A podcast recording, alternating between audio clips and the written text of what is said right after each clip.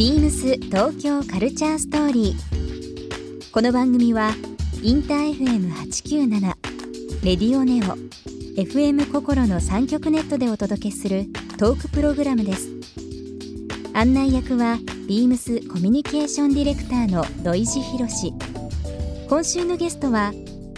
スノーピーク代表取締役社長の山井梨沙です。今年3月に株式会社スノーピークの代表取締役社長に就任された山井さんご自身が影響を受けた人や物さらにアウトドア業界での展望などさまざまなお話を伺います Beams. Beams. Beams. Beams Tokyo Culture Story. Beams Tokyo Culture Story. This program is brought to you by Beams. Beams. ありとあらゆるものをミックスして自分たちらしく楽しむ。それぞれの時代を生きる若者たちが形作る東京のカルチャー。Beams. 東京カルチャーストーリ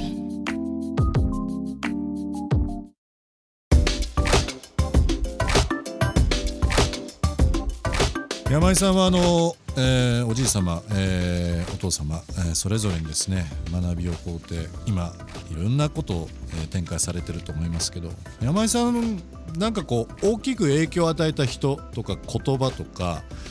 えーはい。今こう気になる方でも構いませんけどもご家族以外の人でちょっとこうこの人の言葉すごく好きだとか、えーはい。なんか代表的な方っていらっしゃったりするんですか？そうですね、あの去年出会ったんですけど、うん。本当ヒーロー誕生っていう感じの出会い方をした方がいらっしゃって、まあ今秋田に住んでるえっと文化人類学者の石倉俊明さんっていう石倉俊明さん。まあ方がはい、い、らっしゃってて、え去年1年間なんか自分のこれからまあ次の世代に伝えていかなきゃいけない自分の大きなテーマがあの野生っていう野生ですか。ははいあのやっぱり今この文明社会でい。うん。あのいろいろ、まあ、機械化だったり AI、IT にこう、ま、人間がマネジメントされてるみたいな状況の中でやっぱり人間本来が、まあ、自然の中で培ってきた野生っていうものが失われてるなっていうのをすごい最近感じてたんですよ。うん。であのその中で人間の根源的な野生をたどる旅みたいなのを、えっとまあ、去年夏ぐらいに、まあ、東北に行って、えまあ、なんか野生巡りの旅をしてる一環でそのえっと秋田に住んでらっしゃる石倉先生紹介していただいたんですけど、まあ、ズバリその石倉先生になんか人はなぜキャンプをするんですかってえいうことをはい。聞きに行ったんですね。えであのその時に、まあ、石倉先生が言おっしゃってたのは、まあ、その人間が。今こうして、まあ、自然界の中で、まあ、いろんなものを生み出し想像しながら生きていけてる理由がはい。人間が火を生み出せたことが、まあ、一番の、まあ、成果だっていうふうに。言ってて、うん。であのまあ、これギリシャ神話とかでも、まあ、人間が火を使ってジャガーとの戦いに勝ったみたいな話とかもありますね。うんはい、あるんですけど、なんかやっぱりその木を操って、まあ、煮炊きをして、まあ、食べ物を煮炊きして食べることによって、まあ、胃にも、まあ、内臓に負担がかからなくなった分脳みそが発達したっていう話をその時にされて、うん。なんかまあ人間っていうのはまあ根源的にこう火を真ん中に置いて囲んで、まあ、うん食事をするっていうことが、もう何万年もの歴史の中で DNA で組み込まれているっていうような話と、うんうんあとはもともと狩猟民族だったので、まあ、今みたいにこう畑を耕して、まあ、定住するっていう生活よりも移住をしながら、まあ、狩猟をして、はい。まあ、その日の、まあ、食事を自分で、まあ、移動しながらあのまあ狩りをするとかまあっていう、そうですよね。するっていうね。そううん移住民族だった時の、まあ、歴史の方が長いから、うん。まあ、移動してキャンプをして泊まって生活を営むっていうことがやっぱり人間の本能的に備わってるっていうお話を聞いてだからすごい腑に落ちてなんかあの私も文明っていうのはあの本当文明の進歩によってまあ多分本当に時間の使い方だったり、うん。まあ、しライフスタイルが大きく変わったなっていうふうにまあうん。実感していて、でなんか文明っていうのはなんかどちらかというと便利さっていううん。ものだなと思っていて、うんであのどちらかというとそのキャンプみたいなあの自然の中で人と人とがつながるっていうようなことはなんか豊かさかなっていうふうに思ってるんですけど、うん。なんかやっぱりこれからの時代を生きる上でやっぱり文明の便利さと,、えっとまあ、自然の豊かさと、まあ、うん両方理解して、両方取り入れながら生きることがすごく重要なことになるんじゃないのかなってすごく、ね。まあ、このコロナのタイミングではい。でも本当に実感ししましたね。あの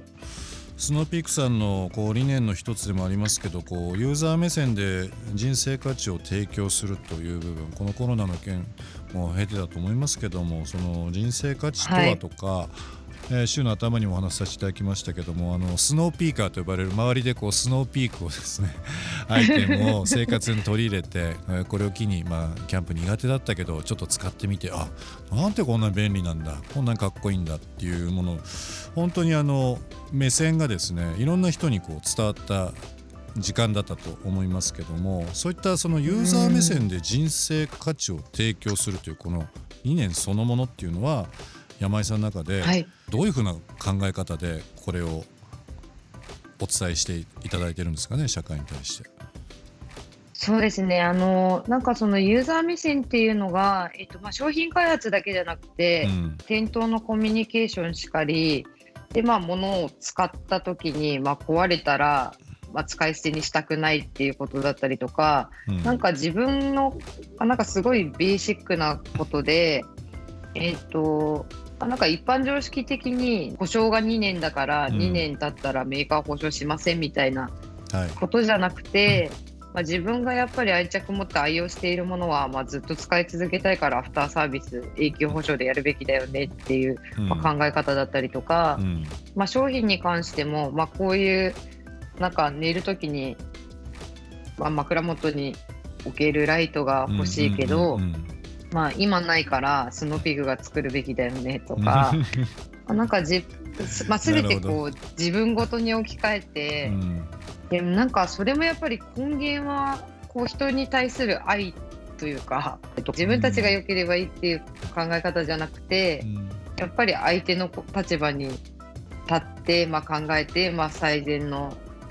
あの、まあ、提供価値を提供していくっていうところがなんかまあスノーピークの根源かなっていうふうに思います。これからですね、えー、とスノーピークさんいろんな展開あるかと思います。アウトドアという場所だけではなくて、えー私たちの暮らしですとか遊びですとか楽しむところで非常にこのスノーピークさんのブランドとの接点が増えてるのは実感しておりますけど山井社長の方でこれからですねスノーピークがやりたいことあとは今後何かこうお伝えいただける部分で構いませんので今年はこんなことやるよというのがあれば教えていただいてもよろしいですか？あのまあ、ちょうど去年それこそなんかスノーピークという企業の存在意義を、まあ、改めて考えるきっかけがあって、まあ、その中で我々高品質な、まあ、キャンプ用品、まあ、アパレルを通して、まあ、ユーザーさんの人生価値を高めるために存在しているっていうところに、まあ、立ち返ったんですけど、はい。あの衣食住働く遊ぶっていうところうん。まあ、そのライフシーンすべてに、まあ、スノーピークがアクションをしていくっていうことが、まあうん、今後会社として、まあ、やっていくことになっていてなるほど。であの、まあ、それともう一つやっぱり、まあ、その製品サービス、まあ、人生価値を高めることによってこの文明社会で失われている、まあ、コミュニケーションの規約化であったりとかうん。それこそ、まあ、野生を、まあ、自然の中でうん。あの取り戻してもらうっていうのが、まあ、私としての大きなテーマではあるんですけど、はい。なんであの今ちょっとその衣食住働く遊ぶをうん。全て体験できる、まあ、ばっくり言うと村構想みたいなのをやってます。大きいですね話が。すごい興味あります。いやもうすぐにでも すぐにでも教えてもらいたいです、はそういうのって。今度詳しく、はいはい、ぜひお話しさせてください。ですねなんかこう人が集うコミュニティっていうのは本当に21世紀入って一番こう必要な部分なのかなっていうふうに本当に思ってますんで。いや、本当そうですよね。うん家族とかも、まあ、言ったら一番最小単位のコミュニティじゃないですそうか。ですね。うんまずそこを幸せにすることから始まり、うんなんかそのやっぱりコミュニティの輪がいや本当にあの、まあ、国境だったり、まあ、性別だったり世代超えて、まあ、すごいいい、まあ、なんかハッピーなバイブスでコミュニティが広がってったら、まあ、世の中は本当に良くなりそうだなっていうのを、なるほど。ね、感じますね。あの1週間あっという間でしたけども山井さん、あの全然話し足りない部分もありますので同じオフィスってこともありますがすね。えーちょっとまた近いうちにもっともっとお話しさせていただいてですねいろんな楽しいはいことを、ぜひあのぜひ形にしていきたいなと思っております今週、えーゲスト、えーですけども、えースノーピーク代表取締役社長、えー山井梨沙さんと、えー電話でお話しさせていただきました山井さんどうも1週間ありがとうございましたはい、ありがとうございました。楽しいお時間でした。ビームス東京カルチャーストーリーゲストにもプレゼントしました番組ステッカーをリスナー1名様にもプレゼントツイッターでインター FM897 のアカウントをフォロー。プレゼントツイートをリツイートするだけでご応募できます。また番組への感想は「ハッシュタグビームス897」「ハッシュタグビームス東京カルチャーストーリー」をつけてつぶやいてください。もう一度お聞きになりたい方はラジコラジオクラウドでチェックできます。ビームス東京カルチャーストーリー。来週もお楽しみに beams ビームスジャパン京都ショップスタッフの杉本ねねです。西日本初出店となるビームスジャパン京都が京都の新風館1階にオープンしました。京都の作家や企業とのコラボレーションに加え、限定品やお土産、ビームスジャパンが考える今の日本のファッションを提案し、京都を訪れる方々をおもてなしいたします。皆様のご来店お待ちしております。beams 東京カルチャーストーリー Beams Tokyo Culture Story. This program was brought to you by Beams.